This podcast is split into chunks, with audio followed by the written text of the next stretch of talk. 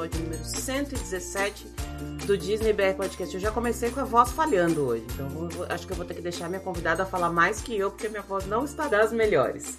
Eu vou começar como eu fiz da outra vez, já apresentando a minha convidada, que já tá aqui na linha comigo, e depois a gente volta para fazer aquele housekeeping aqui do, do episódio, para agradecer, para mandar beijo para todo mundo. Eu tô gravando um episódio que eu tava bem ansiosa para gravar. É uma pessoa que eu já sigo há um bom tempo e é uma pessoa que, diferente da maioria das pessoas que eu sigo e acompanho no Instagram, ela não traz conteúdo só de Disney, mas na minha opinião, ela traz um conteúdo que tem tudo a ver com Disney, que pode melhorar a sua viagem e que pode melhorar a sua vida, na verdade. Estou conversando com a Marina, professora de inglês. O Instagram dela é High Five English, tudo junto, só com um E no meio.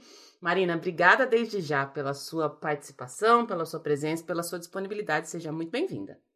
Muito obrigada, Lu. É uma honra estar aqui, né? Também te acompanho já há um tempo e adoro o seu trabalho, então para mim é muito legal poder estar aqui compartilhando e é justamente isso que você falou.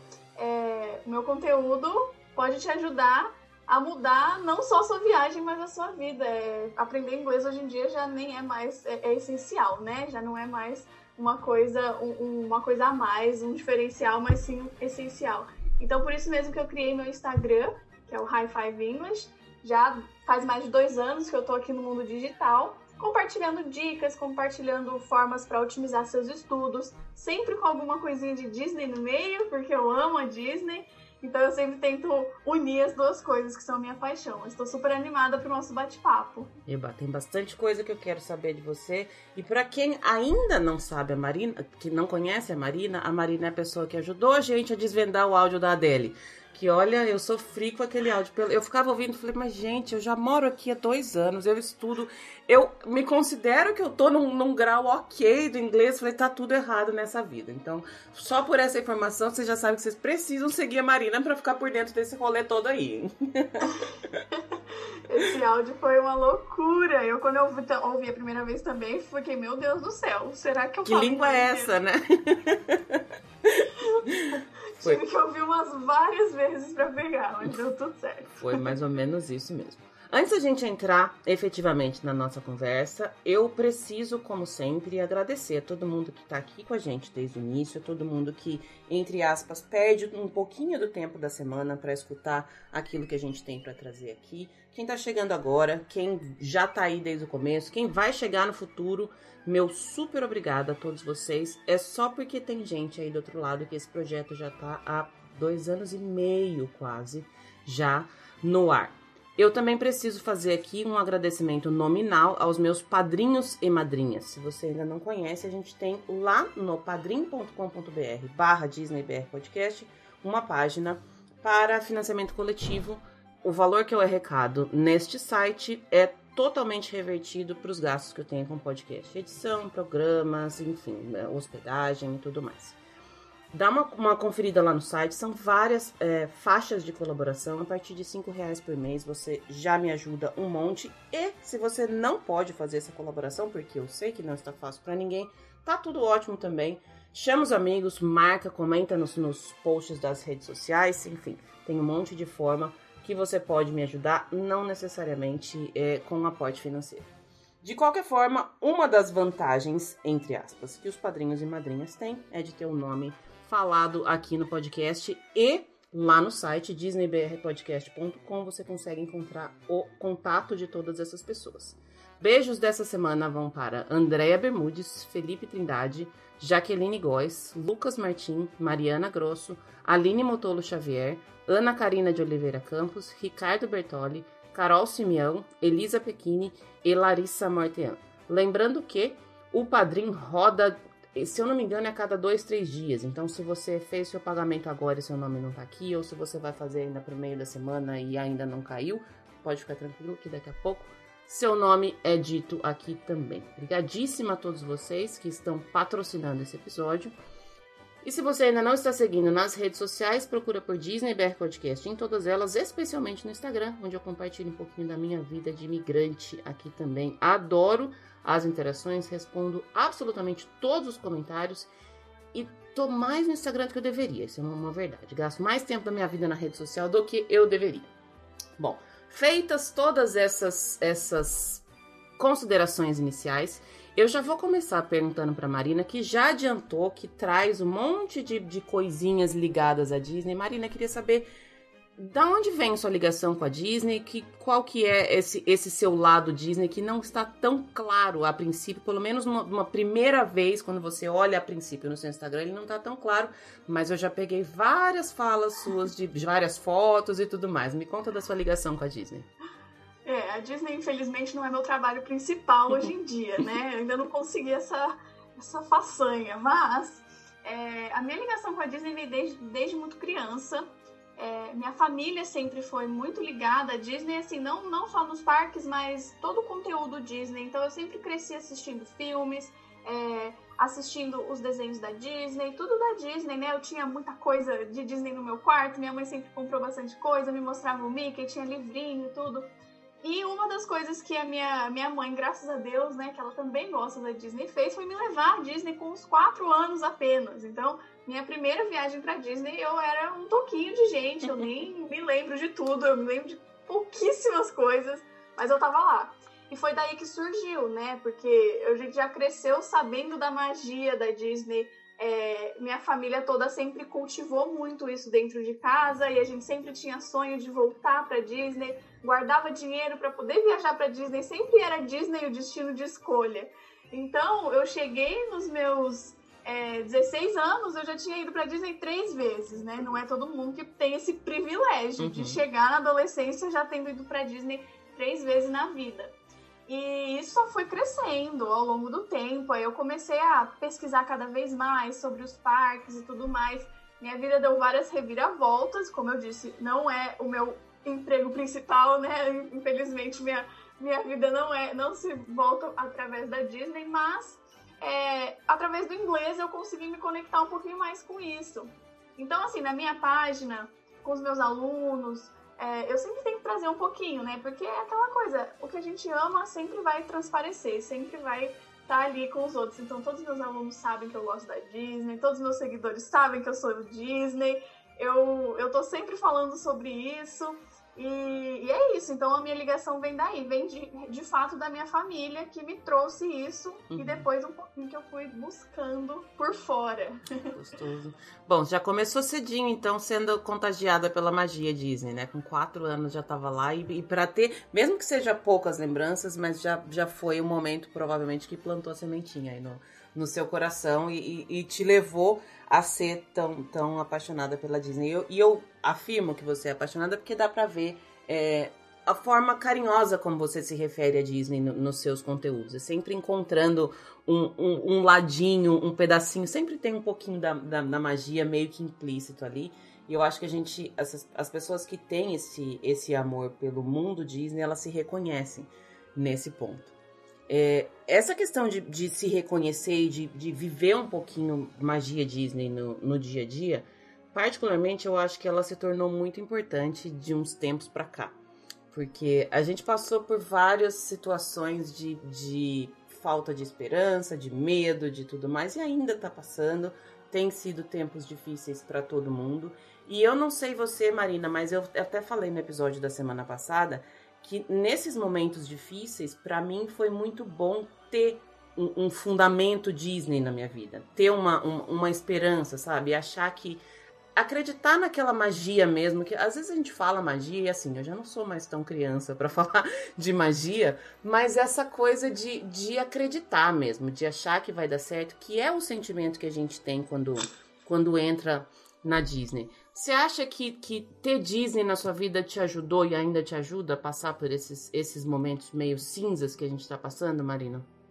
Sem dúvida nenhuma. Eu acho que a Disney ela tem uma capacidade de ir muito além do que a gente vê com os nossos olhos, né? uhum. né? Então, é, muitas pessoas, infelizmente, ainda veem Disney como algo infantil, como mágica, coisas né, fantasiosas. Mas na verdade, a gente, aquilo que você falou, a gente se reconhece, né?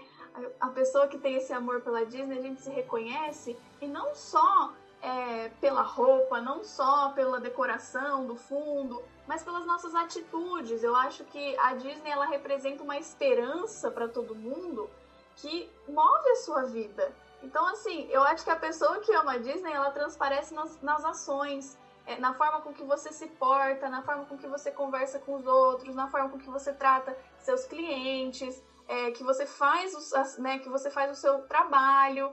É, e eu tento levar isso para minha vida da melhor forma possível. Eu sempre penso, o que, que o Walt Disney faria? Aquela uhum. coisa, né? Uhum. É, para você sempre tentar levar aquilo da melhor forma possível. Então, sem dúvida, eu acho que essa pandemia, é, não só a pandemia, né? Mas tudo que a gente tem passado recentemente foi uma prova de fogo. E, e ter essa, esse sentimento, ter. E quando a Disney fechou, então, foi aquela coisa, meu Deus, até a Disney Agora fechou. ficou sério, Agora né? Agora ferrou. Agora ferrou, né? E daí a gente teve que encontrar aquela luzinha no fundo ali, né? Esperança para poder continuar. E a Disney é sobre isso, né? Qualquer filme da Disney que você assista, Exato. ele tem esse momento, esse momento mais desesperançoso possível, o mais escuro possível. E você faz o quê? Você tira a força de dentro de você ou de alguém que tá ali para te ajudar. E a vida real não é, né? Não, não que eu queira dizer que a vida é um conto de fadas. Muito longe disso.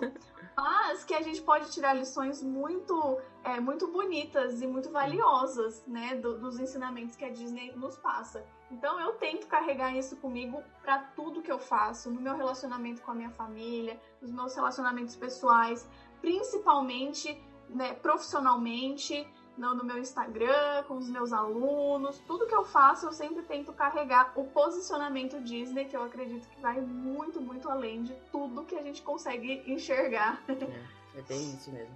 Eu falei, teve uma frase que eu falei na, na, no episódio da semana passada que às vezes eu falo as coisas eu nem percebo o que eu tô falando e alguém me lembrou e falou assim: uma vida em que você não acredita em magia é muito chata. E de fato é.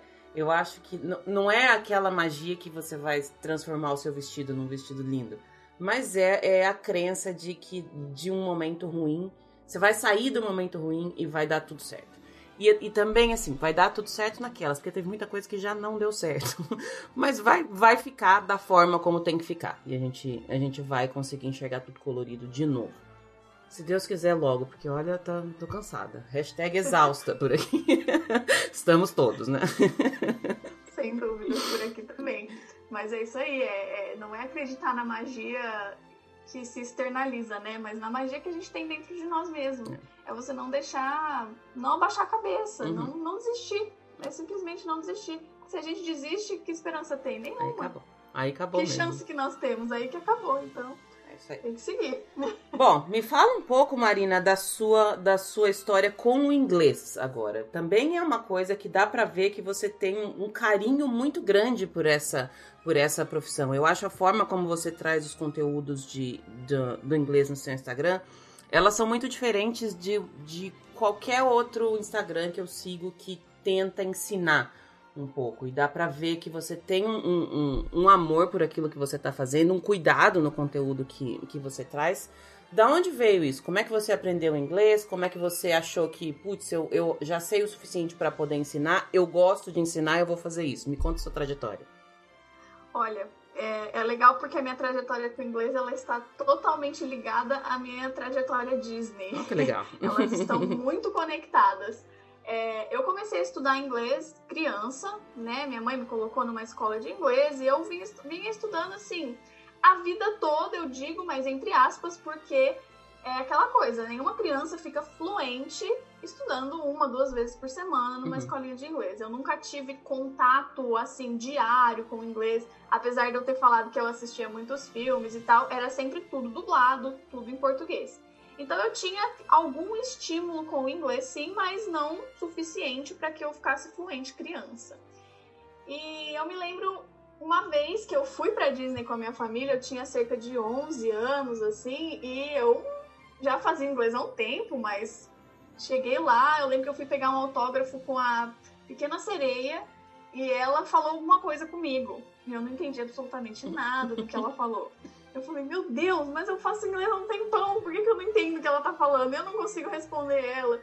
E aí foi aí que eu comecei a, a falar, não, eu preciso buscar alguma forma de aprender melhor, né? Eu preciso aprender de verdade, não é possível que eu vou ficar presa nessa coisa de estudar e não aprender nunca.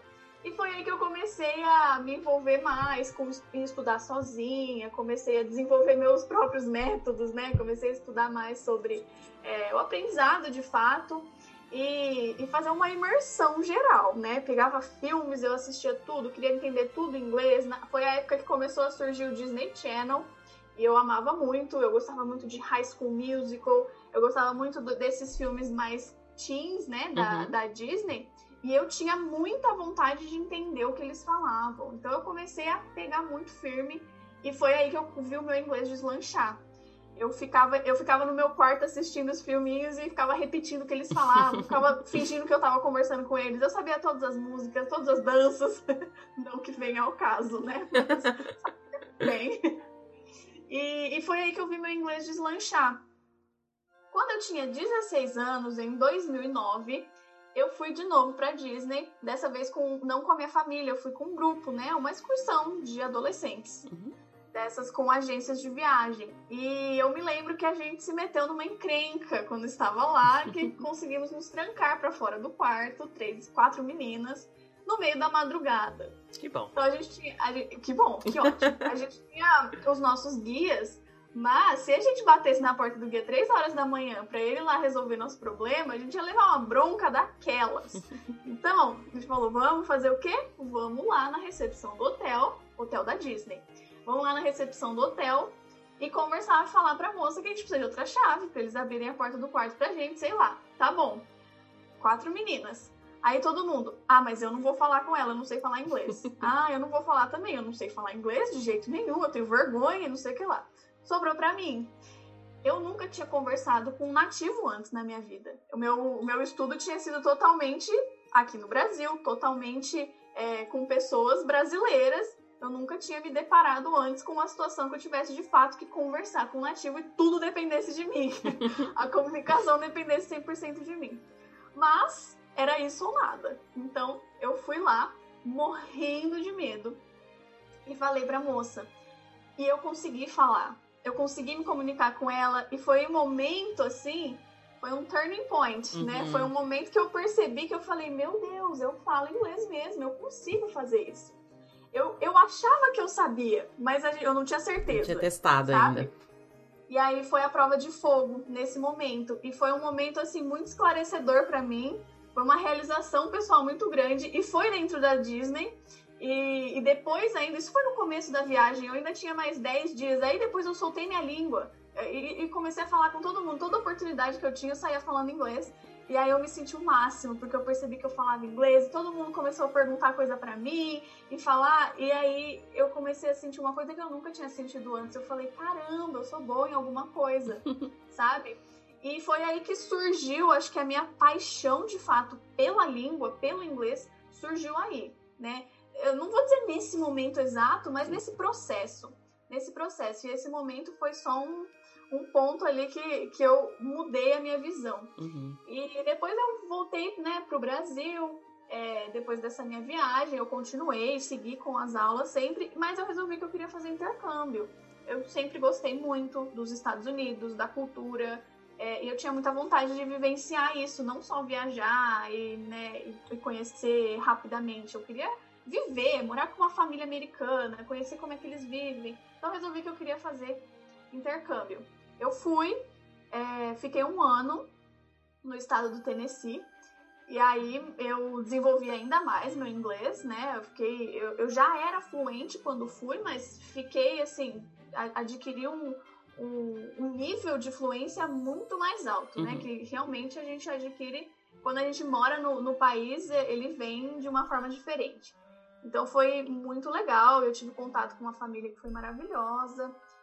Mas eu voltei para o Brasil e eu nunca tinha, nunca tinha passado pela minha cabeça ser professora.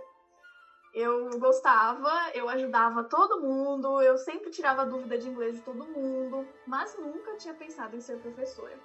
Eu fui fazer faculdade de arquitetura depois, né, né depois que eu me formei no, na, no ensino médio, fui fazer faculdade de arquitetura.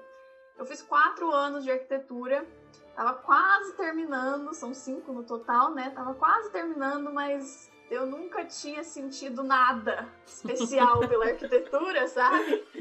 Não tinha Disney, não tinha magia, não tinha inglês, não tinha nada. Tinha só desenho, tinha só contas, enfim. É, eu, eu tenho um. Eu aprecio muito, admiro muito os profissionais, mas não era para mim, uhum. simplesmente não era para mim. E tomar essa decisão de largar minha faculdade no quarto ano foi muito difícil. Nossa, mas eu larguei e eu falei: eu quero dar aula de inglês, eu quero trabalhar com inglês. Né? Eu não sabia necessariamente se eu queria dar aula, mas eu sabia que eu queria trabalhar com inglês. Então eu falei, eu preciso ir atrás, é agora ou nunca. Não, não posso esperar mais tempo para seguir meu sonho, né? Então eu tive um momento Disney ali que eu falei, preciso encarar e tomar decisão e ser forte. E muita gente me chamou de louca. Graças a Deus, meus pais sempre me apoiaram muito. Eu sempre tive o, o apoio deles 100%, graças a Deus. E aí eu, eu fui. E, mas antes, né, eu não tinha certeza se eu queria dar aula, se eu queria ser professora, eu nunca tinha dado aula antes. Eu fui fazer um trabalho voluntário no Camboja, dando aula para crianças de inglês, dando aula de inglês, porque eu queria saber como que eu seria numa sala de aula e eu queria, lógico, fazer isso em um lugar que eu pudesse estar visitando, conhecendo, uhum. tendo uma experiência bacana. E foi incrível, foi incrível. Eu fiquei um mês no, no Camboja dando aula para as crianças e daí eu voltei decidida, eu falei, não, é isso mesmo que eu quero fazer, eu quero começar a dar aula. E fui fazer letras em inglês, né? Aí eu comecei a fazer mesmo a faculdade, que eu terminei, graças a Deus. Dessa vez foi. E, e, logo na faculdade eu já comecei a. já tirei várias certificações, já fui dar aula, dei aula em escolas regulares, mas eu sempre tive uma vontade de ter algo próprio, né? De, de sair, fazer algo por mim mesma. Infelizmente, aqui no Brasil ainda a profissão de professor não é fácil, né? Então você depender de, de trabalhar para o estado, para o município ou mesmo para uma escola particular não vai te dar uma segurança financeira muito legal. Uhum. Então eu sempre tive esse sonho de empreender e de ter alguma coisa minha, né? Então eu estou indo atrás disso ainda, mas foi quando eu resolvi criar minha página do Instagram, que é o Five comecei a dar aulas particulares, lancei um curso online e sigo, né? Então estamos crescendo aí, se Deus quiser, vamos deslanchar ainda nos próximos anos. Mas essa foi minha trajetória. Então eu sempre digo, né, a Disney e o inglês para mim, eles estão muito juntos, porque a Disney foi o lugar que eu tive os meus primeiros contatos com a língua e foi aonde eu tive a realização de perceber que eu realmente falava inglês e que eu era boa em alguma coisa, e esse sentimento eu carrego até hoje. Nunca vou deixar de carregar isso e de, de ter confiança no que eu faço, justamente por causa desse sentimento.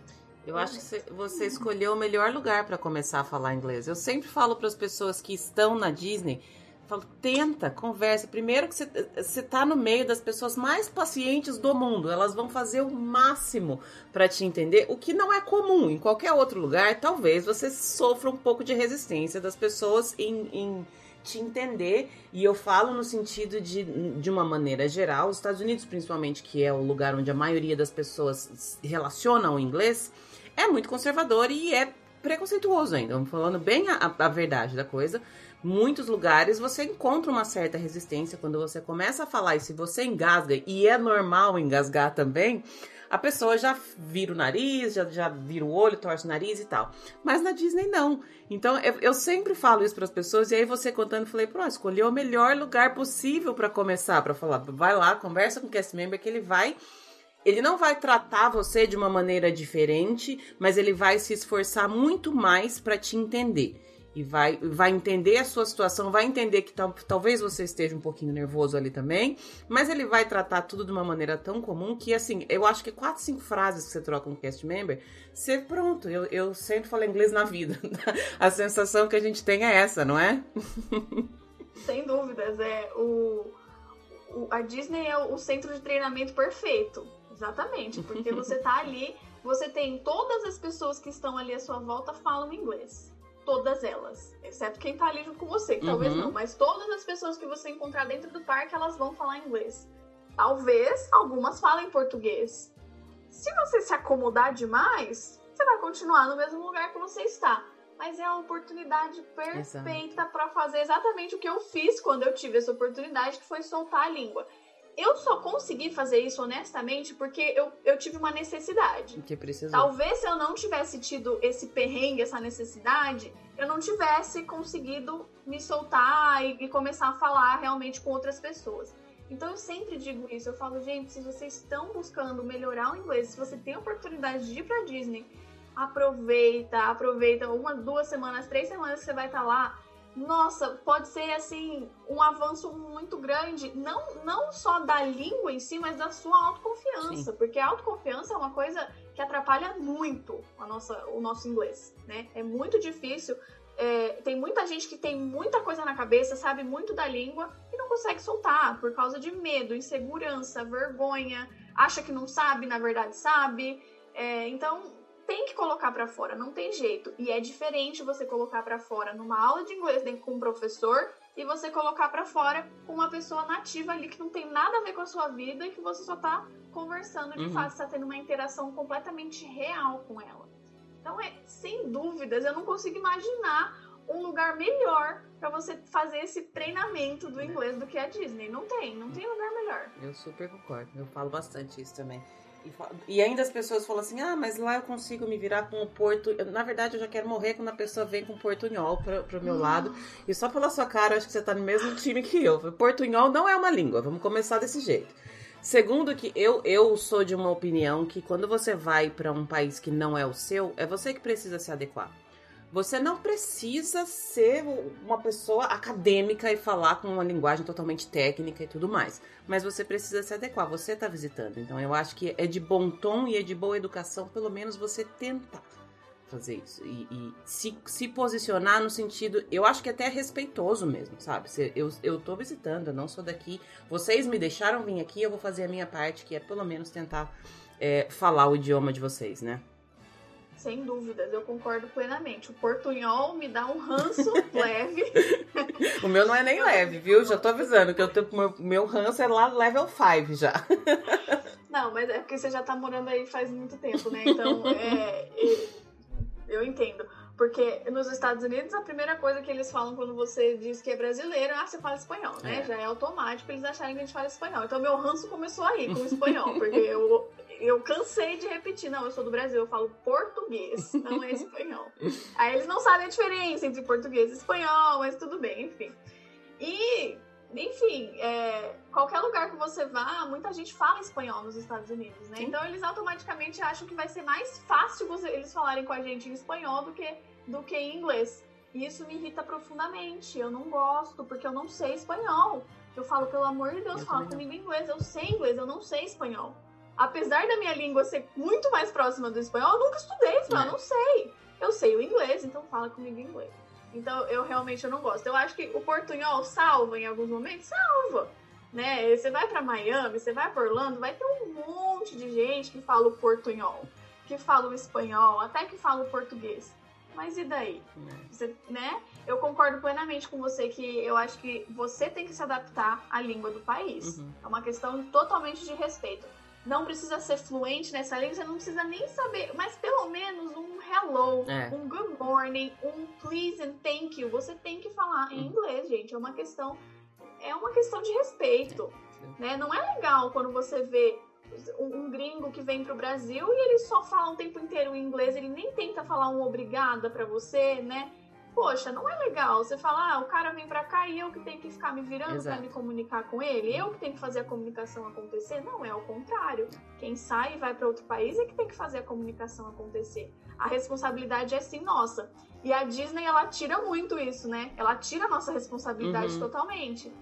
Porque dá para você se virar na Disney sem falar uma palavra de inglês. Mas, mas, é, mas é, já, é justamente aí... nesse mas que a gente vai entrar agora. Porque essa é. também é uma, é uma pergunta muito comum e, e de fato dá. Você vai conseguir ir em todas as atrações, você não vai passar fome, você vai chegar na hora certa no parque, vai voltar do parque, vai fazer tudo que qualquer pessoa faria. Porém, eu sempre acho que, especialmente na. E isso talvez você consiga fazer em qualquer parque de diversão. Você consegue entrar, em, ainda que seja um parque que ninguém fale uma, uma, uma, uma palavra de português. Você vai conseguir chegar lá e comprar seu ingresso, você vai conseguir entrar na fila das atrações, você vai conseguir ir na montanha russa, ir no, no carrossel, aonde você quiser ir. mas especialmente na Disney, a história toda ela complementa demais a experiência. Eu tenho uma opinião, eu, eu sou meio chata com as coisas e assim, eu não tenho muita, muito freio na língua. Eu sou muito sincera com as coisas. Eu, eu acho que, enfim, não vou nem entrar muito nesse ponto no que eu acho aqui, mas eu queria saber da sua opinião, Marina. Você acha que uma viagem para a Disney, especificamente, você perde muita coisa por não saber o idioma? Bom, já deixei claro que é possível, né? A gente uhum. já falou que é totalmente possível você é, fazer uma viagem para Disney sem falar uma palavra de inglês. Essencial para viajar não é. Não é não é essencial. Você consegue, sem dúvida, se virar. A Disney, ela é meio que o próprio país dela ali dentro, Sim. né? Você uhum. tem ele é, ela é tão multicultural que você consegue se virar falando qualquer língua. Uhum. Qualquer uma que você falar, você vai ter um monte de cast member que fala a sua língua, vai ter um monte de. vai ter tudo escrito na sua língua, você se vira tranquilo. Agora, se eu acho que a pessoa perde, talvez eu, eu esteja falando isso é, de uma perspectiva meio, né, não sei. Mas eu acho que eu acho que sem dúvida sim. É, por quê? Eu acho que primeiro, para qualquer pessoa, independente se a pessoa gosta, já é um fã da Disney ou não, porque eu sei que tem muita gente que vai sem ser fã da Disney, uhum. né? Mesmo essa pessoa que vai sem ser fã da Disney, a pessoa que não se interessa pela história, a pessoa que não liga para ver os detalhes, mesmo assim, a experiência dela, se ela falar inglês, vai ser 10 mil vezes melhor. Gente, independente do lugar que você estiver, independente de você conseguir fazer as coisas, é muito melhor quando você, quando você faz as coisas sem sofrer. Exato. E, e, e você falar inglês te dá uma liberdade, uma sensação de tranquilidade que em qualquer viagem, eu tenho certeza, quem estiver ouvindo aqui, que já fez alguma viagem e você não fala inglês, você com certeza já sentiu em vários momentos da viagem uma insegurança enorme. Quando você vai entrar num restaurante, você sabe que você tem que fazer um pedido pro caixa e dá aquele desespero. Você sabe que, você vai, que vai dar certo, você vai dar um jeito de se comunicar, mas dá aquele sentimento ruim, aquela sensação de desconforto, aquela coisa de que você sabe que aquilo lá não é sua zona de conforto, você tá saindo totalmente dela. Então, quando você traz o inglês para sua vida, quando você fica fluente, nem não necessariamente fluente, mas quando você já tem né, uma compreensão boa, inglês intermediário, você traz aquilo tudo para dentro da sua zona de conforto. Então, esses momentos de desconforto não vai existir, não vão existir na sua viagem. Sua viagem vai ser assim 100% melhor. Você vai estar relaxando o tempo todo, você vai estar só curtindo o momento, só curtindo as suas experiências, aquilo que você pagou, né, para estar lá fazendo. Sem nada, sem nada extra. Agora, se a gente for falar das dos detalhes da Disney, gente, Aí é outro mundo, é né? essencial. É. A Disney é feita de detalhes. A Disney é feita de coisas minúsculas. Desde os hidden Mickeys que qualquer pessoa consegue né, enxergar. Enxergar não, mas qualquer, qualquer pessoa não precisa saber uma língua para poder conhecer os hidden Mickeys. Mas até assim, uma coisa que está escrita na janela, uma, uma fala de um filme que tem ali em algum lugar, tudo, todos os detalhes fazem do conjunto da obra serem cada vez mais mágicos. Uhum.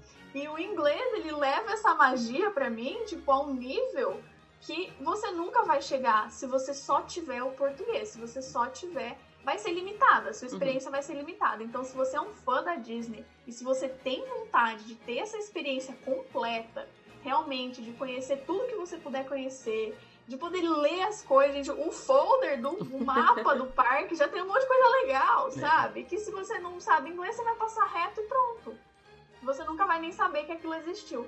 Então, eu sou uma pessoa que ama detalhes. Eu amo ficar descobrindo as coisas. Eu amo ver coisinhas que antes eu não tinha reparado. Cada viagem pra Disney que você faz é um mundo novo que você descobre, só de detalhes, uhum. né? Nem precisa ser uma atração nova ou um parque novo que abriu. Não, é um, um, um desenho que você viu que pronto, já mudou a sua experiência. Então eu acho que sim, nesse sentido, o inglês é essencial para melhorar a sua experiência. Mas é, melhorar a experiência ele vai melhorar de qualquer forma, né? Melhorar sem dúvidas. Mas eu acho que para viagem, uma viagem para Disney sem o inglês é nota 8. Uma viagem para Disney com inglês é nota 400. Né? É bem isso, é bem isso mesmo. Gostei de, dessa comparação. E é legal porque você falou de dois pontos em que, em que o idioma é importante. A questão de você sobreviver, e eu, isso eu tô colocando entre aspas, porque assim, como a gente falou, você vai chegar, você vai fazer tudo que você quiser se você não tiver o idioma. Mas e se o oficial da imigração tiver uma pergunta que é diferente daquelas que todo mundo já te falou que faz? E se furar o pneu do seu carro? E se o seu documento, na hora que você for alugar o carro, tiver algum problema no seu documento? E se o cara lá, que acontece muito, te colocar um monte de contrato para você assinar e você pagar um montão de outras coisas que não estava previsto? Eu acho que existe esse, esse nível de. Esse, esse primeiro, essa primeira camada de você ter que. Você conseguir fazer tudo o que você quer fazer e, como você falou, sem sofrer. Porque eu acho que assim. Das primeiras vezes que eu vim pra cá, mesmo sabendo falar inglês, eu já tinha esse. Dá, dá uma aceleradinha no coração, assim, né? Você fala, será? E se ele falar um monte de coisa pra mim? Porque, como a gente falou, as pessoas sabem que a gente não é daqui, especialmente num, num contexto turístico existe muita gente que é sacana, que se aproveita do fato de você não ser daqui. Então você já está propenso um pouco mais a, a cair num, numa pegadinha aí, a pagar uma coisa a mais, a levar um, um, uma coisa que não era aquilo que você queria. Então esse ponto ele já é importante. Eu lembro de uma, uma história que um, um colega me contou que ele foi parado na, na, no meio da rodovia, ele não fazia ideia do que estava acontecendo, do que ele estava fazendo errado. Ele achou que o guarda, só, o, o policial, só tinha parado para verificar, ele mostrou os documentos foi embora. E depois de um tempo, ele recebeu uma multa em casa que ele não sabia do que, que era. Só que o oficial falou para ele o que estava acontecendo. Ele passou numa faixa que ele não podia passar. O cara não entendeu nada, achou lindo e foi embora.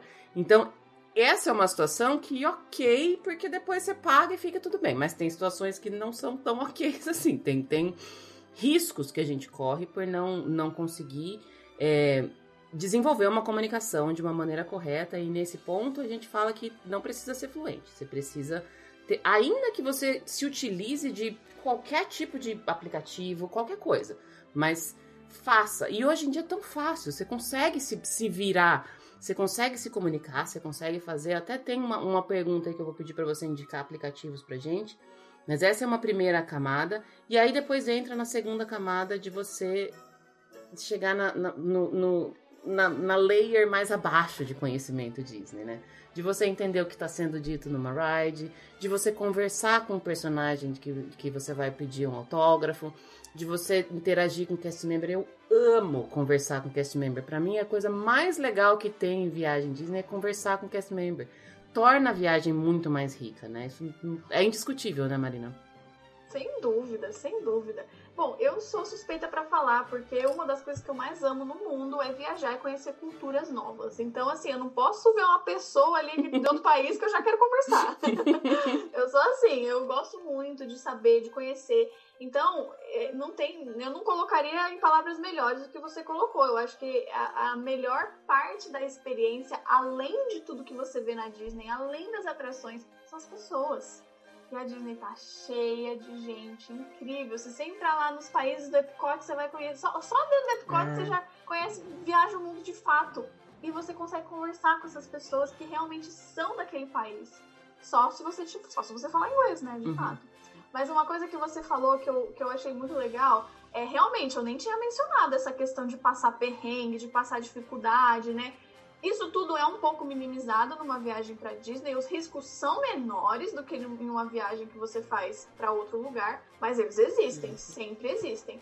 Então, é, o inglês sempre, sempre vai te ajudar a sobreviver, a sair dessas situações. Mas uma coisa que você falou que foi legal é que você, quando você não fala inglês, você fica nesse e se ele me perguntar tal coisa? E se eu não souber falar isso? Você vive no e se. É. Você vive preso nessas duas palavrinhas. Tudo que você vai fazer, você fica, ai meu Deus, e se eu não entender nada? E se eu não souber responder? Gente, corta isso da sua vida. Vamos estudar um pouquinho e pronto. A próxima viagem que você fizer vai ser difícil? Claro que vai. Vai ser assim, né? Da noite pro dia você vai acordar, tô fluente, não tenho mais medo. Não. Você vai continuar tendo medo, mas você só vai vencer esse medo quando você colocar isso em prática e realmente ver que você consegue quebrar essa barreira. E a hora que ela estiver quebrada, aí já você é. vai vivenciar um mundo novo. É. Eu já fui para Disney não falando inglês, né? Como eu falei quando eu era mais nova. Eu fui pra Disney sem falar inglês e já fui pra Disney fluente em inglês. E já fui pra Disney no intermediário ali, quando eu tava no caminho. entrando. então, assim, eu posso dizer por experiência própria que a fluência te melhora a sua experiência mil vezes, em todos os aspectos. E essa questão do EC às vezes, inconscientemente, ela impede a gente de fazer as coisas. Porque você começa Sim. a pensar, falar assim, ah, mas e se eu não entender? Ah, então não vou. E se, e se, alguém me perguntar alguma coisa? Então não vou. E essa decisão, ela é inconsciente mesmo. Você, você se bloqueia e você deixa de, de, viver experiências ou de conhecer lugares, de conhecer pessoas, de conhecer coisas por conta de, um, de uma, uma barreira. Eu falo isso também, a gente sabe que o Brasil é um país muito desigual, absurdamente desigual. Não é todo mundo que tem acesso a, a, a entender, a fazer cursos, a fazer aulas, a morar fora e tudo mais. A gente fala de um, de um lugar privilegiado e, e, você também já, já se colocou nesse ponto. Não é todo mundo que vai para Disney várias vezes e tal. Mas eu acho que também num ponto que eu toquei, hoje em dia tem muita coisa que facilita esse aprendizado, né, Marina? Até mesmo assim, a, a, sua página ou diversas outras que trazem conteúdo gratuito. E tem aplicativo, tem curso, tem vídeo no YouTube, é o que mais tem. Aliás, o YouTube é, é a faculdade da vida hoje em dia, né? Você aprende tudo que você precisa, nem sempre aprende certo, mas aprende. E, e eu queria que você colocasse um pouco de, do que, que você acha que, que facilita, que, que tem hoje de facilidade para as pessoas que querem aprender o inglês? Porque eu imagino que você venha de uma época também, como eu, que não tinha um milhão de páginas no Instagram, não tinha um milhão de vídeos no YouTube, não tinha nem celular quando eu comecei a aprender inglês. Era aquelas, aqueles cursos que eu ficava seis meses aprendendo o verbo to be, depois entrava no do, depois entrava no did, depois voltava, e aí você ia com um monte de, de pedacinhos na sua cabeça. Eu falo que era um, um, um grande jogo de Lego que eles te davam todas as peças, mas ninguém nunca falava como que você encaixava aquilo. E, e o encaixe no inglês ele pode ser de várias formas. E hoje em dia eu acho que a gente tem um, uma, uma, um acesso muito maior à informação e a, a, a conteúdos, enfim. O que, que você acha que pode ajudar hoje em dia quem, quem ou quem está aprendendo ou quem quer treinar? Isso é uma coisa que eu sei que você traz bastante no seu Instagram. Eu queria que você colocasse um pouquinho aqui pra gente, Marina. Sim, sem dúvidas. É, hoje em dia é muito, muito mais fácil a gente ter acesso a toda essa informação. Porém, isso é uma coisa ótima, maravilhosa. Porém, tem um porém, né? Uhum. É, às vezes, menos é mais. Às vezes, esse excesso de informação que a gente tem deixa a gente mais perdido do que ajuda. Então, o que eu mais vejo por aí de aluno, de seguidor, de né, pessoas que vêm falar comigo, falam, né, me contar os problemas em relação ao inglês. É assim, é, a pessoa não, não consegue focar em uma coisa só. Porque um dia ela assiste um vídeo do YouTube de não sei o que lá, com um assunto. Outro dia ela assiste um não sei o que lá de outro assunto. Outro dia ela pega um, um, um, uma página do Instagram de outra pessoa que está falando sobre outra coisa. E nada se conecta. Então, a gente tem que tomar cuidado com isso, porque ao mesmo tempo que nós temos uma facilidade muito grande de encontrar as coisas, elas se perdem muito mais fácil. Que mais tem a gente que salva todos os posts, salva tudo que é vídeo que vê e nunca olha depois, uhum. sabe? É, eu, eu chamo de o aluno acumulador. É o aluno que só acumula, ele só vai salvando tudo que é e-book grátis, eu quero baixar, se inscreva aqui, vou me inscrever e nunca coloca nada em prática. Essa pessoa nunca vai sair do lugar. Então, às vezes eu paro para pensar e eu falo, nossa, por que será que eu consegui aprender inglês? E essas pessoas hoje em dia que têm muito mais coisa do que eu não estão conseguindo. Porque é o que você falou, na, na minha época, né? Eu não sou, não sou velha, mas não tinha, não tinha YouTube. O que que eu tinha? Eu tinha o Disney Channel, eu tinha o meu livro da escola que eu fazia e as minhas aulas. Era isso que eu tinha. Era isso que eu usava. Uhum. E um uhum. dicionário. Então, eu não tinha muito pra onde ir. Qual que era a sequência que eu seguia? A sequência do livro. Ah, se o livro tava falando que era o verbo to be hoje, amanhã era o present simple, tá bom, eu ia seguir e eu ia fazer o que ele tava me mandando, entendeu? Só que eu ia mais a fundo do que o cursinho. Então, o que a dica, a principal dica que eu dou para quem quer seguir nessa jornada de estudar sozinho, né, que muitas vezes a gente fica perdido, tenha um guia. Pode ser qualquer coisa. Pode ser um canal do YouTube, se ele tiver uma coisa bem estruturada. Pode ser um livro que você tenha na sua casa. Gente, não importa, ah, mas o livro que eu tenho tem 15 anos. Não importa, a língua é a mesma. Uhum. Vai, pode ser que os assuntos estejam um pouco defasados, os textos, mas o, o, a estrutura do livro é a mesma que se usa hoje em dia. Vai dar certo. Então eu sempre falo assim: escolhe uma coisa e segue uma coisa. Você pode pegar materiais extras de outros lugares, sim, mas dentro daquele assunto principal que você está estudando. E não adianta você ficar estudando coisas aleatórias. Porque aí você vai ficar igual você falou. Vai ficar um monte de pecinha de Lego que você nunca sabe montar. Uhum. Você nunca vai conseguir colocar aquilo num todo que vai fazer sentido. Então, é, assim, em termos de sites, de coisa, tem muita coisa. E cada um se adapta a uma coisa. Então, nem vou, assim, indicar um site, uhum. indicar uma coisa, porque é muito pessoal. Tem gente que gosta e fala, ah, eu assisto seus vídeos, eu amo meus vídeos. Tem gente que não gosta das minhas explicações e tudo bem. Cada aluno se adapta a uma coisa, uhum. né? Então, dá uma pesquisada, vê o que você gosta e foca naquele. Foca naquele que vai dar certo. É, normalmente quem, quem criou um livro estudou para criar aquele livro, né? As, os assuntos têm uma, têm uma sequência e tem um porquê de, de ter essa sequência. É, eu concordo quando você diz que, e, e, não apenas no inglês, mas em qualquer coisa hoje em dia, é, e até falei que a gente tem muita informação, mas nem toda a informação é boa. Ou nem toda a informação serve pra gente. E eu nem tô falando de informação errada, que tem muita também. Mas eh, você tem que pegar uma coisa e, e, seguir aquilo que você quer. E não é fácil, né, Marina? Falar que é, que é simples, que de um dia para o outro você vai aprender. Você demorou anos para chegar na fluência que você tá. Eu também, eu, eu sou do mesmo, da mesma escola que você, que minha mãe colocou eu e meus irmãos nas escolas de inglês desde muito pequeno. A gente, mesmo estudando em escola particular, na escola regular, a gente estudava em escola particular. E aí já, você já tinha um pouquinho do inglês que eu não sei hoje em dia, mas na época que eu estudava na escola, não servia para aprender inglês, o inglês da escola. E mesmo assim, fazendo curso, eu cheguei a fazer, por exemplo, o curso da FISC inteirinho. E depois eu fui fazer conversação com não sei quem, depois eu fui fazer não sei o que lá. E nunca parei de estudar. E essa, essa, o fato de você não estar 100% imerso no idioma o tempo inteiro faz com que você esqueça. Se você não treinar, você pode ter feito todos os cursos regulares e irregulares inteiros, você pode ter estudado mil anos, mas se você não treinar, você vai esquecer. Você falou desse ponto de, de erro, que é pegar um monte de coisa e não focar. O que mais que você acha que é que as pessoas cometem erros na hora de aprender o idioma, Marina? Olha, eu costumo dar bastante, falar bastante sobre isso no meu, no meu Instagram, porque eu acho que o, maior erro do, do estudante de inglês é não saber estudar da forma certa. Não é estudar um método errado, não é, é, é não saber seguir uma coisa, né? É você ficar assim, patinando. É, exatamente isso que você falou, é, a gente precisa ter um foco muito, hoje em dia muito se fala mal de escolas tradicionais, né? Eu vejo muito isso, principalmente desses professores que estão na internet. Uhum. Eu tento muito quebrar essa visão que as pessoas têm de professores na internet, porque todos falam assim: "Ah, porque escola, escola tradicional é uma porcaria, eles só querem seu dinheiro, eles só querem, né, te manter lá na escola". E OK, tem um, um, um certo, uma certa verdade aí, mas eu, eu aprendi inglês dentro da escola tradicional. Então, eu, seria uma hipocrisia minha muito grande vir aqui e falar que não, realmente, escola tradicional é uma porcaria. Vem fazer meu curso que é muito melhor. não. Cada pessoa se adapta a uma coisa. Mas o que você falou tá corretíssimo. Que nada adianta você ficar estudando na escola particular se você não praticar, se você não tiver imersão.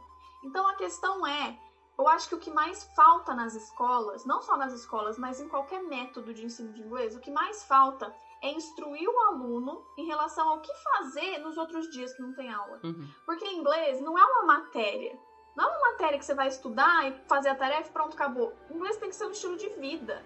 Inglês tem que ser uma coisa que está ali em você, que tudo que você fizer, você vai procurar fazer inglês.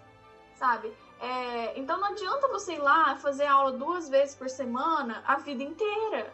Você vai falar inglês? Vai, mas vai demorar. Igual eu demorei. É. Né? Igual você também falou, que foi a sua experiência. Uhum. Então, se você conseguir juntar a experiência que você tem na escola, ou em um curso que você faça, ou qualquer método que seja que você estuda, juntar isso com a sua imersão, o que é fazer uma imersão? Eu sempre falo assim: pensa, tudo que você faz no seu dia hoje, do momento que você acorda, faz uma lista das, de todas as atividades que você faz. E aí você para e pensa, quais dessas atividades eu consigo fazer em inglês? Você não vai gastar um minuto a mais no seu dia. Uhum. Nenhum. Você só vai trocar. Ah, eu todo dia, enquanto eu tô tomando café, eu leio notícia no site da UOL. Tá bom, por que, que você não pega uma notícia e lê no site da BBC? Sabe? Uma, só uma, não precisa ler todas as notícias. Pega uma notícia e lê em inglês. Pega uma coisa que você possa fazer no seu dia e troca para o inglês. Faz a sua lista de mercado em inglês. Isso é fazer imersão. Não quer dizer que você tem que ficar 24 horas por dia falando inglês e uhum. ouvindo inglês. É impossível fazer isso morando no Brasil, trabalhando em português. Impossível. Mas é você tirar alguns minutos de qualidade no seu dia para você focar naquilo, focar no inglês 100%. E não é tão difícil. É difícil a gente ter a disciplina. A disciplina é difícil. Em qualquer coisa que você faça na vida Exato. é difícil, difícil ter disciplina. Mas não é uma atividade difícil, né? Uma coisa que vai te demandar muita energia, não é. É só você criar esse hábito. Então, eu acho que o maior erro do estudante tá aí, tá em não conseguir colocar o inglês no dia a dia. Esperar que a escola, ou que o curso, ou que a aula duas vezes por semana vai, vai ser suficiente. Ninguém pode falar inglês por você. Ninguém pode colocar o inglês na sua cabeça. Não, é, é você que tem que fazer é. isso por si só. E é, é menos difícil do que parece, Sim. né? Às vezes a gente acha que é muito difícil, é uma jornada, eu sempre falo, é uma jornada, vai ter dias que vai, vai falhar, vai falhar, você vai acordar, não vai conseguir, vai acontecer um monte de coisa errada no seu dia, assim como acontece em qualquer situação da vida. Uhum.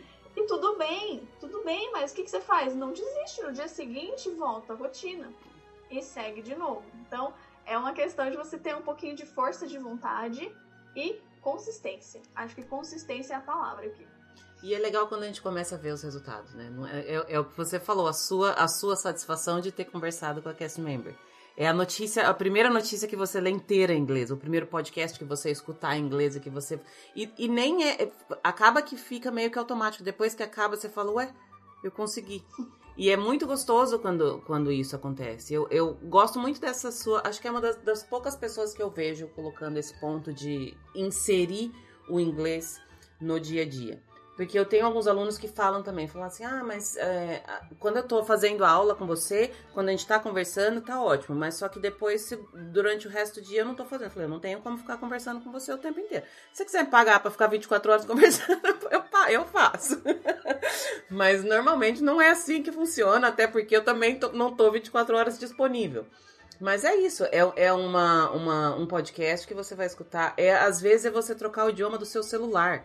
Às vezes é você trocar o idioma do seu computador, porque são palavrinhas que. E de repente vai aparecer uma palavra e fala assim: ah, essa palavra eu não conheço. Esse é o, a sua hora de ir lá falar, mas que palavra é essa? Como é que ela é? Onde que ela é colocada? Ok, aprendi mais uma. E ah, mas é só mais uma palavra num idioma inteiro. Mas você tem que começar de uma. Você tem que começar de uma palavra, de uma expressão, de uma, uma forma como que aquela, como aquela palavra ou expressão é usada, o contexto e tudo mais. E não precisa colocar, você não precisa inserir mais coisas. É diferente, por exemplo, de um treinamento físico. Quando você vai treinar para uma corrida, você precisa inserir treinos de corridas, eles precisam ficar cada vez mais difíceis, eles precisam te estimular cada vez mais. Você vai ter que mudar alguma coisa no seu dia a dia para você aprender a correr. O inglês não, dá para você fazer o que você já faz durante o seu dia e só virar a chavinha ali, né? Exatamente. É exatamente isso. Você não é. É por isso que eu falo, não é tão difícil quanto parece. Porque é só você começar a viver uma vida em inglês. Eu faço isso até hoje. Gente, todas as atividades que eu posso fazer, tudo bem, eu sou professora de inglês, eu faço milhares de coisas em inglês durante o dia. Mas não, não só de trabalho. Quando eu não estou trabalhando, se eu tô assistindo uma série, aqui em casa o pessoal até reclama, porque eu coloco a série sem legenda. Uhum. Eu gosto de assistir sem legenda, porque, ah, mas você já é fluente, qual que é a diferença? Exatamente, não tem diferença, então eu, eu quero assistir na língua original. Hum. Eu assisto tudo na língua original. Eu vou ler um livro, se for, a não ser que eu esteja lendo um livro nacional, um livro brasileiro, mas eu tô lendo um livro que a língua original é o inglês, eu vou ler o livro em inglês. Uhum. Eu nunca vou parar, porque a gente nunca para de aprender. Mesmo quem já é fluente, mesmo quem já é professor, nunca. É impossível a gente né, parar de aprender. E uma coisa que você falou foi legal. Ah, mas eu vou aprender uma palavra, mas é uma palavra só de, de uma língua inteira. Esse é um outro erro que eu acho muito, muito que está muito forte no, no, principalmente no brasileiro. É a ansiedade, é a pressa. Né? Porque a gente pensa na língua como um todo, e aí a gente pensa, ah, meu Deus, são muitas estruturas, são muitas coisas, eu nunca vou aprender tudo isso, como que eu vou, sabe? E a pessoa quer tá num dia aprender isso aqui, no outro dia ela já quer estar tá falando tudo. Não Não vai. não acontece assim, né, gente? Vamos pensar como é que você, como é que você fez para aprender português, é. tá? Não, não que eu esteja comparando, porque o processo de um bebê é muito diferente do processo de um adulto. Mas quanto tempo, quantas palavras em português você teve que ouvir até você falar a sua primeira? Uhum. Milhares, sei lá milhões, nem sei.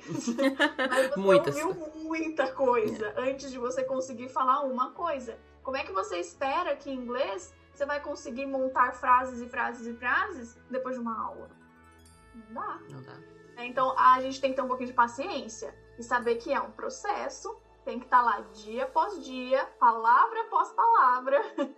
Uma palavra é uma vitória. É. Celebre as pequenas vitórias. Esse é o lema da minha vida dos meus alunos. Eu falo, vamos celebrar as pequenas vitórias. Hoje você aprendeu a falar o seu nome, a sua idade. Olha que legal. Pronto. Ontem você não sabia fazer isso. Uhum. Hoje você já sabe. Se alguém te perguntar qual é a sua idade, você sabe falar. Então, vamos celebrar as pequenas vitórias, né? É, eu estudo ainda, eu estudo francês, eu estudo outras línguas e eu faço isso. Eu aprendo uma palavra, eu fico, uhul, aprendi uma palavra nova. e daí fica tentando sei. achar contexto para enfiar a palavra nova, né? Eu sou Exatamente. desse tipo de gente. já sei um pouquinho mais do que eu sabia ontem, né? A gente tem que sempre pensar nisso. A gente tá sempre em evolução. Só não evolui quem fica paradinho. Fica... E na verdade, tá assim, evolui, né? Quem fica parado não apenas não cresce, como Também. vai, vai para trás. Exatamente. Quando se trata de línguas, sem dúvida você perde, é. você anda para trás. Essa questão da, de, de, línguas é até um ponto que eu não tinha colocado no roteiro. E à medida que a gente vai aprendendo um pouco mais e, e descendo mais a fundo no, no, idioma, a gente vai aprendendo coisas que talvez a gente não imaginava que precisava atender, como por exemplo a produção de sons que a gente não tem na nossa, no nosso idioma. E isso é, é, é, dá, uma, dá vontade de brigar com o cérebro, porque ele sempre vai querer fazer o que é mais fácil, o que ele já está acostumado, o que ele já sabe fazer. E às vezes eu falo para alguns alunos, eu falo assim: fala olhando no espelho, grava você falando, porque o som, o mais clássico é o TH, que a gente não tem no Brasil. Você, você todo o seu organismo, o seu cérebro, todo o seu sistema não está preparado, ele não quer fazer esse som, porque você não precisa dele.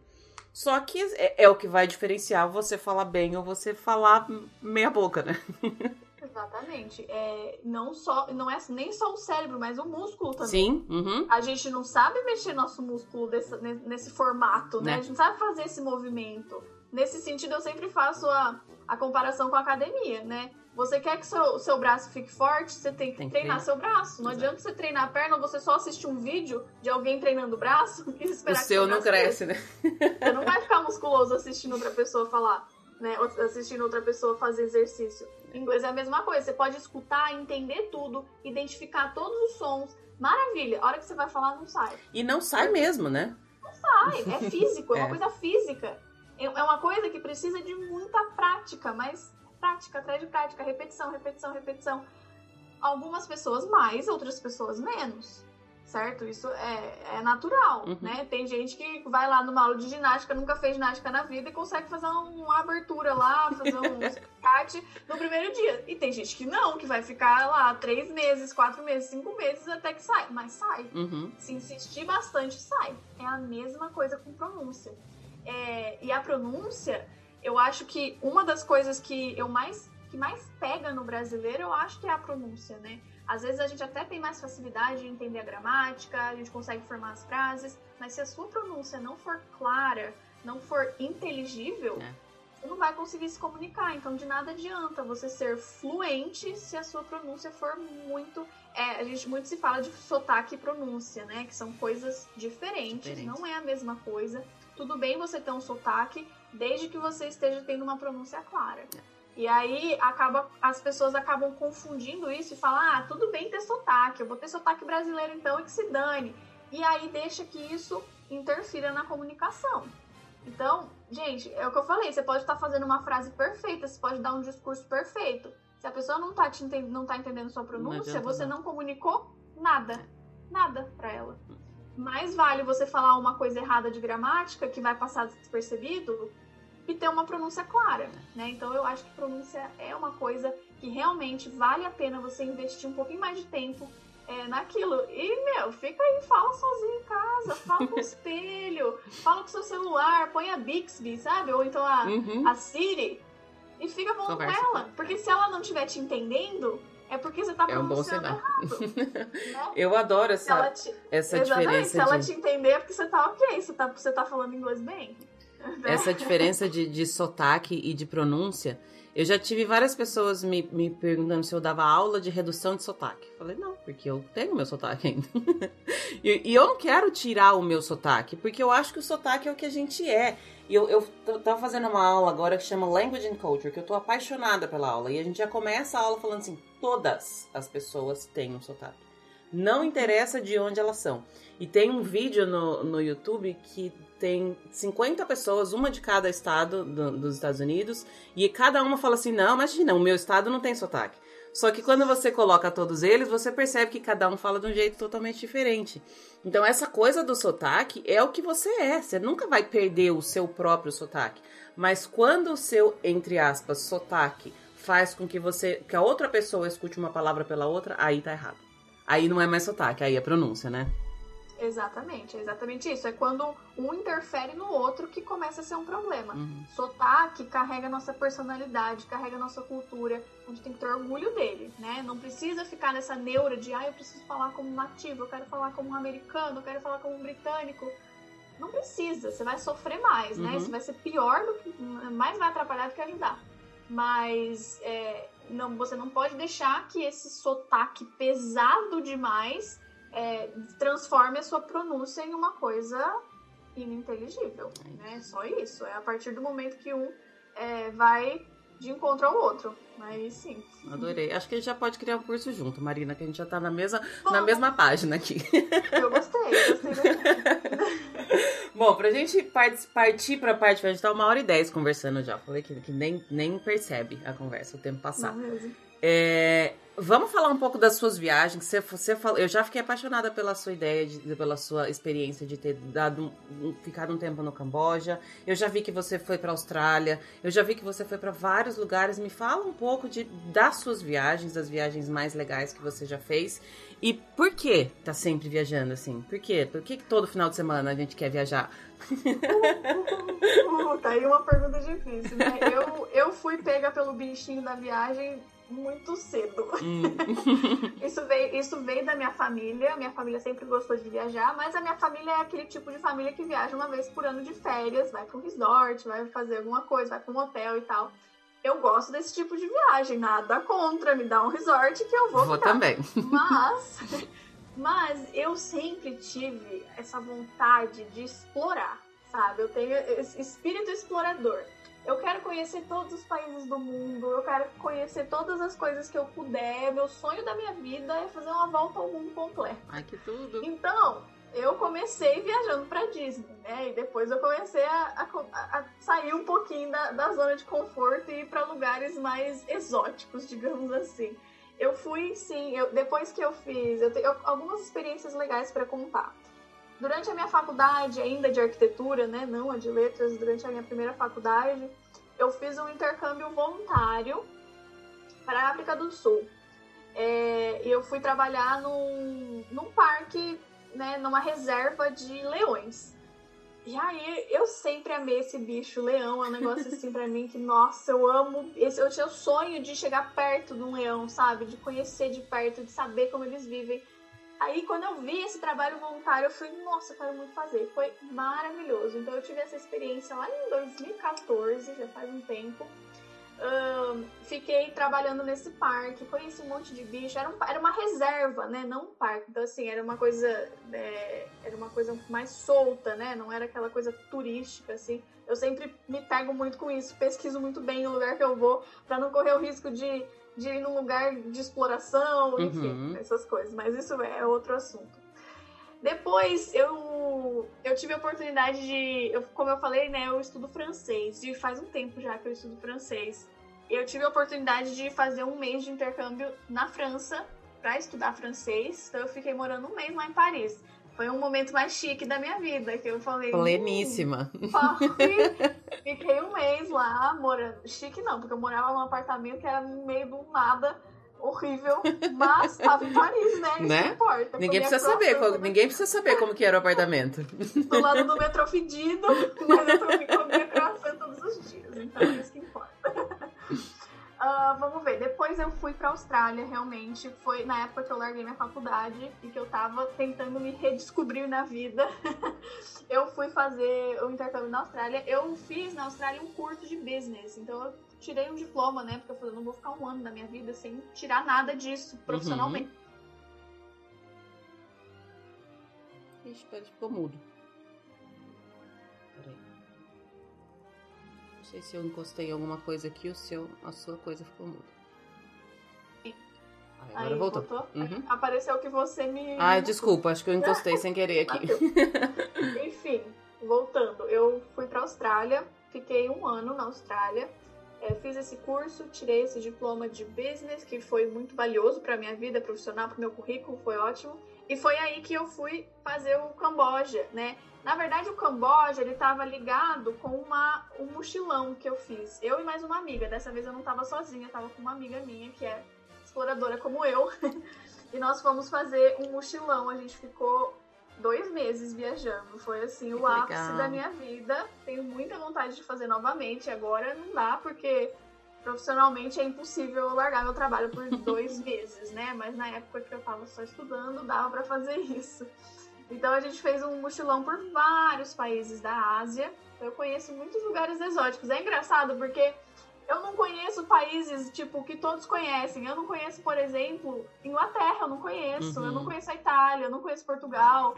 Mas eu conheço o Camboja, eu conheço o Vietnã, eu conheço a Tailândia, entende? Então, assim, eu sou, eu tenho. As minhas viagens são exóticas, são sempre para lugares diferentes e eu amo isso.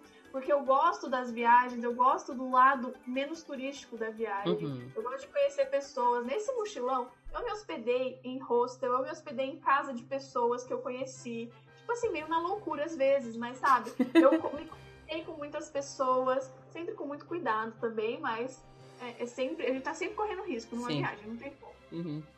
E então assim, você falou, por que, todo fim de semana a gente tem vontade de viajar, né? Eu, eu me pergunto todos os dias, eu tenho todos os dias, viu? Eu acordo todo dia pensando, nossa. Pra onde eu podia ir hoje? Mas não é, não, não é tão fácil assim, né? Tem vida, né? que- Tem vida real acontecendo. dólar- ainda mais com o dólar com o preço que tá. Mas é, eu, é o que eu falei, eu fui pega pelo bichinho da viagem, por essa coisa de, de cultural, sabe? Porque muita gente faz viagens, eu sinto que as pessoas fazem viagem pra fazer um cheque, assim, na lista, né? Pra postar, Postar no a Instagram. foto no Instagram, E exatamente. fazer o cheque, ah, fui pra esse lugar. Nem gostei, mas fui.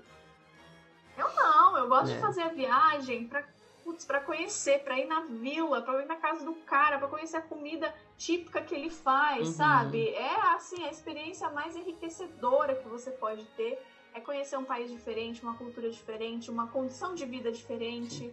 É, esse trabalho voluntário do Camboja foi assim, acho que a, a experiência que mais me que mais me marcou, digamos assim, é, emocionalmente, porque era eu, eu morei numa vila extremamente pobre, né? Era uma vila assim, uma vila, eles não tinham nem energia elétrica.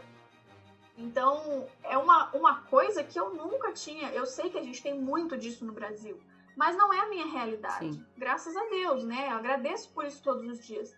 Mas por não ser a minha realidade, é algo que eu não tinha, eu não via no meu dia a dia. Uhum. Você, por mais que você veja um mendigo na rua, uma criança pedindo, você por um momento você tem ali aquele sentimento, mas depois passa. Você vai para sua casa, no aconchego do seu lar e fica tudo bem.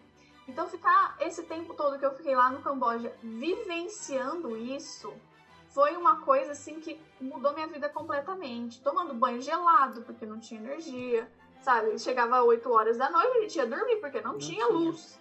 Então, assim, era uma coisa totalmente diferente. As crianças, elas iam pra escola, elas não tinham sapato no pé, elas não tinham lápis para escrever, Uhum. né? Tudo era feito ali com a, a pessoa que fez a escolinha de fato, que ela, ela que fornecia tudo. Então, muito legal. E a alegria das pessoas dessa vila. Eu acho que se você for. É. Essa vila, assim, ó, se você for no Alphaville, em São Paulo, as pessoas não, tem. vão ser felizes igual as pessoas eram naquela vila. É. Sem energia elétrica, sem sapato, sem nada, com rua de terra.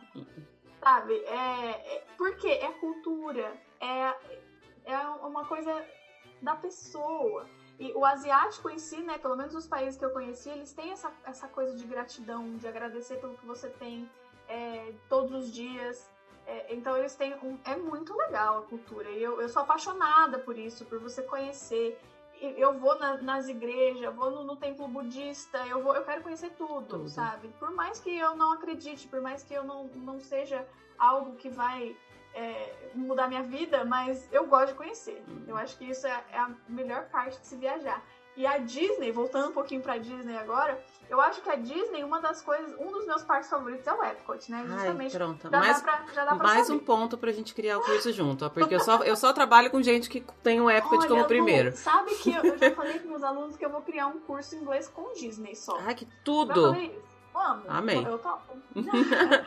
Mas bom, um dos meus parques favoritos é o Epcot justamente por isso, né? Porque eu tenho essa coisinha.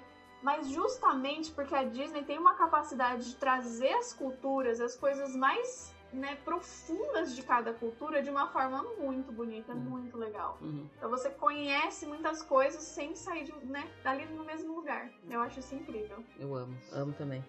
Me fala uma coisa, que eu também não estava aqui no, no, no, idioma. E eu morei, eu fiz intercâmbio na Austrália quando eu tinha 17 anos. Já faz bastante tempo. O que, que você acha do inglês da Austrália? Essa é uma pergunta bem pessoal. Olha, eu acho que se, se você entende o inglês australiano, você está no nível de fluência. é outro idioma, na verdade, né? Eu, eu falo que aquilo não é o inglês o inglês australiano, mais difícil, na minha opinião, isso aqui é tudo minha opinião, né? Porque tudo depende do quanto disposição você uhum. tem a língua. Mas eu acho que mais difícil que o inglês australiano, na minha opinião, só o escocês. Só. É. é o único. Eu não, eu, eu, eu tenho pouquíssimo, eu acho... pouquíssimo contato e, conhecimento para falar do, do inglês escocês e, e, mesmo do inglês australiano, eu lembro muito pouca coisa, porque faz tempo e depois eu nunca então, mais treinei também. É aquela quando, coisa que a gente fala. Quando eu resolvi ir pra Austrália e tudo, eu já, como eu já, eu era muito fluente em inglês, mas eu sempre tive um contato com inglês americano, né? uhum. né? Eu tinha morado nos Estados Unidos, então meu inglês é mais é americano. americano. E, e aí eu falei, não, agora eu vou pra Austrália, mas eu não quero passar vergonha, né? Então eu vou começar. Eu comecei a assistir série australiana, comecei a assistir né, show, né, show de televisão, tudo australiano, tudo que eu podia australiano eu ficava ouvindo para acostumar. Foi ótimo, porque eu não tive grandes dificuldades quando cheguei lá. Mas é muito diferente. É diferente. A gente se acostuma. Aqui no Brasil, a, a grande maioria dos, dos, conteúdos que a gente recebe são americanos, né? Um pouco da Inglaterra, um uhum. pouco britânico, mas a grande maioria é americana. Então a gente se acostuma muito, a gente tem muito mais exposição ao inglês americano. Aí quando sai desse padrão, complica. É. Mas mesmo no inglês americano, olha, eu fui morar no Tennessee. Eu tinha, eu lembro que eu tinha uma professora na minha escola, no meu high school lá, eu tinha uma professora que ela era do Alabama. O primeiro dia de aula, eu não, não eu não consegui entender o nome dela. É. Eu juro por Deus, eu não consegui entender o nome dela. É muito legal isso. Né? Era uma, pra mim era outra língua que ela tava falando. Eu demorei um tempinho para conseguir captar o que, que era o sotaque do Alabama. É legal, mas. Aí depois acostuma. Acostuma porque você vai ficando mais. Você vai ouvindo mais, o seu, o seu ouvido vai se acostumando com aqueles. Com, com sons, entonações, as subidas e descidas da, da, das frases e tudo mais. Mas eu, eu, eu gosto do inglês australiano porque eu tenho essa memória da época que eu morei lá. Mas eu acho ele difícil hoje em dia. Ainda mais agora, aqui só tendo praticamente 100% do contato que eu tenho é com o inglês é, americano. Mas é. Já teve pessoas que me, me perguntaram: ah, é, é difícil aprender? É difícil igual todos os outros, mas é, é diferente. É essa que é, que é a, a questão. Eu a, no, minha, a última live que eu fiz no meu, no meu Instagram foi so, justamente sobre o inglês australiano. Eu chamei uma, uma menina que tá morando lá e que ela fala um sotaque. Ela tem um sotaque australiano. Eu achei isso muito incrível, porque eu falei, nunca vi uma brasileira que fala inglês que com sotaque, sotaque australiano. Porque ela aprendeu lá, né? E, e aí eu chamei ela para conversar e a gente tava falando justamente sobre isso. Para mim, o sotaque australiano, ele é é tipo carioca do inglês, entendeu? Boa, boa referência. Assim, relaxado, é. eles falam mais, mais cantado, parece, mais né? Solto. altas, é, eles puxam as vogais bem, bem longas. Então eu sempre penso assim, ele fala, fala de jeito tipo, é tipo carioca do inglês. Boa, gostei. E tem essa vibe de praia, calor e tal, enfim. Adorei a é. referência. Eu queria que você falasse agora pra gente fechar, Marina, um, um ou mais de um perrengue que você já passou. Porque se você já foi para tanto lugar doido, a, pro, a probabilidade de você ter sofrido, passado por alguns perrengues aí é alta, né? E só pelo sorriso que você deu agora, já, já imagino que tem uma pequena lista de, de perrenguinhos aí, né? Olha, tem perrengue. Não tem como, né, não gente? Tem. Cada viagem é um perrengue novo. Mas você quer saber? Eu acho que o pior perrengue que eu passei, assim, o que, mais, o que eu mais me lembro de ter ficado desesperada foi nos Estados Unidos, por Olha. incrível que pareça. foi durante o meu intercâmbio. Vou contar rapidamente.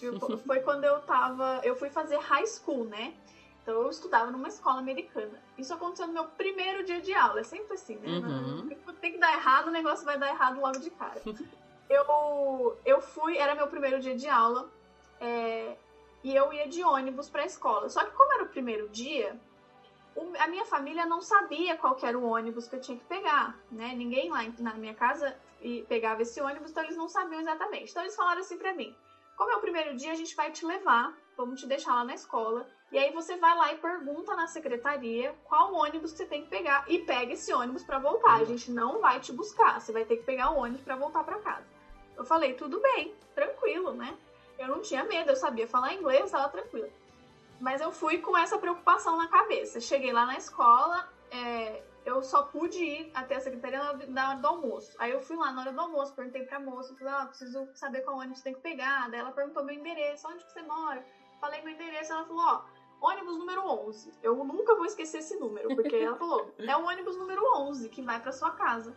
Ah, eu falei, okay. ótimo, muito obrigada. Fui. Fui seguir minhas aulas à tarde.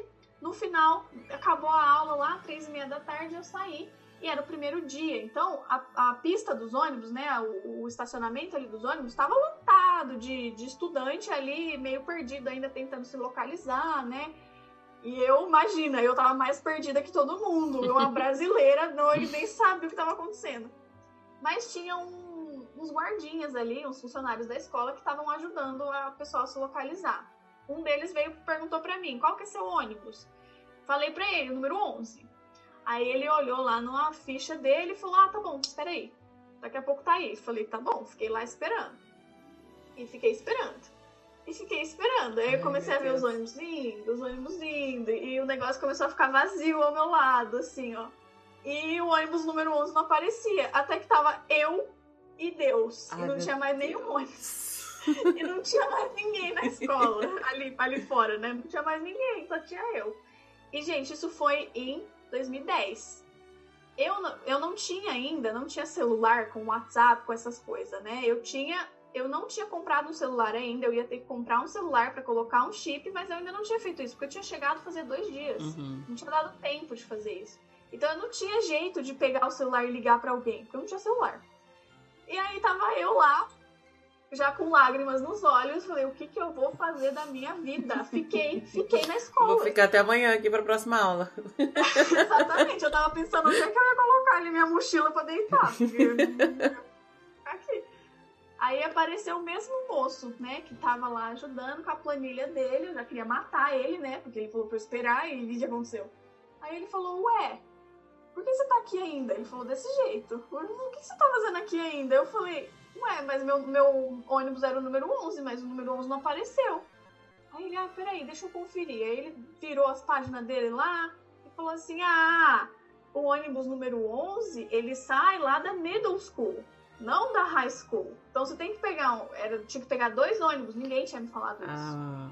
A mulher olhou no sistema e viu que o 11 era o que chegava na minha casa. Uhum. Mas ela não viu que o 11 não saía da escola. Ele saía de uma outra escola. Porque lá é tudo conectado, né? O, o, aí, aí, nos Estados Unidos é uhum. é tudo conectado, as escolas, todo, o sistema é uma coisa só. Então eu tinha que pegar um ônibus que era outro número, que ia até a middle school, Lá eu tinha que descer e pegar o ônibus 11 que ia até minha casa. Alguém me falou isso? Ninguém me falou isso. Aí eu falei, tá bom, moço, mas. E agora? E agora? eu falei pra ele, e agora? Ele falou: você não tem ninguém que você possa ligar pra vir te buscar? Eu falei, não. não tenho, Ai, eu não meu tenho. Deus. Sou intercambista, eu não tenho celular, minha família, né? Eles falaram que não iam vir me buscar. Eles nem tinham. Eles tinham um carro só e alguém ia estar com o carro. Eles não tinham como me buscar. Aí, graças a Deus, porque só Deus nesses momentos, eu tinha feito uma amiga no dia anterior na igreja. Na igreja que minha família ia. Uhum. Eu fui pra igreja com eles e conheci uma menina que era da, da- da- do meu ano na escola. E a mãe dela era professora na escola, professora de espanhol. E aí, a hora que eu tava lá desesperada, quase chorando, ela, Ela me viu. apareceu. Ela saiu ali pela porta e ela falou: Marina, o que você tá fazendo aqui ainda? eu contei tudo pra ela. Eu já tava assim, eu tava me segurando tanto Já começa chorar. a ficar, dar uns soluços assim, né? Eu não me lembro, eu não me lembro de um momento. Eu não sou uma pessoa de chorar. Eu- é muito difícil eu chorar. Nem assistindo um filme, nada. Eu não sou uma pessoa que chora muito fácil. E nesse momento eu lembro que foi o momento que eu mais engoli o choro na vida. e aí eu, eu tentei falar pra ela. Eu não sei como é que eu vou pra casa, eu não sei o que eu vou fazer. aí ela, não, calma. Tá tudo Minha bem. mãe te leva. Minha mãe tá aqui ainda, a gente vai embora. Ela te leva. Graças a Deus, por quê? Porque eles conheciam a família, Uhum. por ser da igreja, eles conheciam a minha família, eles sabiam onde era a minha casa. Ela, eles combinaram, ela mesma ligou mim, pra minha família, né, do intercâmbio. Eles se combinaram lá e conseguiram me levar pra casa. E aí eu fiquei, meu Deus do céu. Eu cheguei em casa e chorei, chorei, chorei. Falei, meu Deus, o que é que eu tô fazendo nesse país? Por que, que eu tô fazendo isso comigo mesmo? Exato. Eu pensava, Daí a gente já começa a se questionar um monte de coisa, né? Eu tava tão bem na minha casa, tinha dia. comida todo dia, tava tudo certo. logo no primeiro dia. Então, assim, eu já passei muitos perrengues em outras viagens. Mas eu acho que esse, primeiro porque eu era muito novinha, eu era muito imatura, não tinha ainda, é, eu não sabia lidar com essas coisas. Hoje em dia, se acontece um negócio Se desse, eu já não tô mais nem aí, né? Uhum, Até porque hoje em dia é muito mais fácil. Eu chamo um Uber e tá tudo certo. uhum, é. Naquela época não tinha Uber, não tinha nem celular, então muito mais difícil. É, mas assim, são vários fatores. Era o primeiro dia, eu tava super insegura, primeiro dia de aula, primeira semana de Estados Unidos, é tudo uma mistura. Então, esse é o perrengue que eu assim mais me lembro até hoje na vida. O momento mais desesperador da minha vida foi esse, eu acho. É legal você falar dessa questão do, do emocional da gente, e você já tinha falado antes também na questão de do quanto o, o emocional interfere naquilo que. em falar um idioma diferente e em reagir a algumas situações.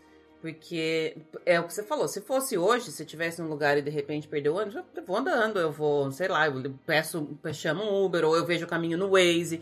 Tem exatamente uma série de outros é, de facilitadores, mas ainda que não tivesse, pergunta pra alguém, meu endereço é esse, como é que eu faço pra ir andando? Porque até porque da high school até a casa não é absurdamente grande, porque tá no mesmo distrito. Era longe? Da minha era. Minha É? casa era literalmente no meio do nada. Ah, mas, é, mas é o que você falou. Se fosse hoje em dia, o que, que eu ia fazer? Sem nem pensar duas vezes. Pensando na mesma situação, sem celular, sem aplicativo. Era só eu entrar dentro da escola e falar na secretaria. Eles É. têm a ficha com a minha família. Eu Entra fui matriculada na escola. Eles têm o contato da minha família. Entendeu? Mas você acha que eu pensei nisso? Não pensa, naquele né? dia, naquela hora? Eu, eu achei que eu tava ferrada, que eu ia morrer de fome ali na beira da estrada. Mas é, é, e, e faz realmente muita, muita diferença a gente tá, tá um pouquinho mais preparada. E aí eu até volto naquilo que a gente estava falando, na questão de quando você viajar, você se preparar com relação ao idioma e também com relação a tudo que pode acontecer. Você tem que meio que prever, ok, eu vou em tal lugar, o que, que pode acontecer, e se eu não tiver, e se eu não tiver internet? Porque a gente fica tão dependente de Waze, de, de aplicativo, de Uber e tudo mais. E se? Porque pode ser que aconteça. A gente volta naquela, naquela, no what if, né? Sempre na pergunta do e se. Você tem que meio que, que se organizar, já prever algumas coisas que pode dar errado. E se der errado, tudo bem, respira, porque vai resolver. Tem como, é só entrar na escola e pedir, pedir ajuda da, da secretária. Ai, ai. Problemas. É, Mas é, é isso. É, é, às vezes a gente pensa, né? Ah, essa coisa de ficar pensando que vai dar errado é coisa de pessimista. Eu falo, não, se você é viajante, é coisa de gente É. preparada. Exato, exato. Você tem que se preparar para tudo que pode acontecer. Você vai alguma uma hora ou outra, a não ser que você seja a pessoa mais sortuda do universo, uma hora ou outra alguma coisa vai dar errado. É porque são muitos ter- fatores, né, pra encaixar. Você vai ter que correr no meio do aeroporto, você vai perder uma mala, alguma coisa vai acontecer, por mais simples que ela seja, e vai ser difícil. Aliás, perrengue de correr no aeroporto eu tenho vários também. Mas isso fica para outro dia. Fica para um próximo, um próximo episódio. Eu adorei conversar com você. Quero deixar aberto agora para você falar um pouquinho da sua, da, do seu trabalho na, na rede social. Como é, que, como é que as pessoas te acham, onde elas te acham, o que, que você está produzindo aí todo dia.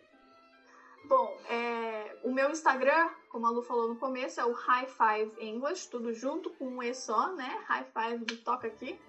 É, eu tô ali todos os dias, eu amo estar no Instagram, eu produzo muito conteúdo todo santo dia, tem coisa lá, tem dica, tem é, material, tem um grupo do Telegram pra gente conversar, que eu coloco material extra. Então, assim, eu faço, eu me viro do avesso para realmente.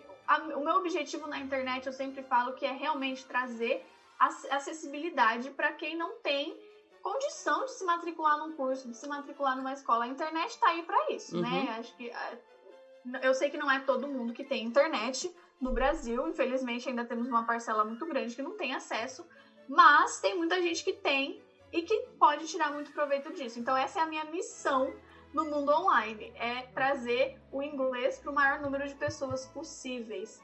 É, eu tenho um curso online, ele não está com matrículas abertas agora, mas eu vou abrir matrículas em breve. É só acompanhar lá que eu divulgo tudo pelo Instagram, eu conto tudo como é que vai ser, eu dou aulas também. Todas as informações estão lá. Então, para quem quiser me acompanhar, é, vocês serão muitíssimo bem-vindos.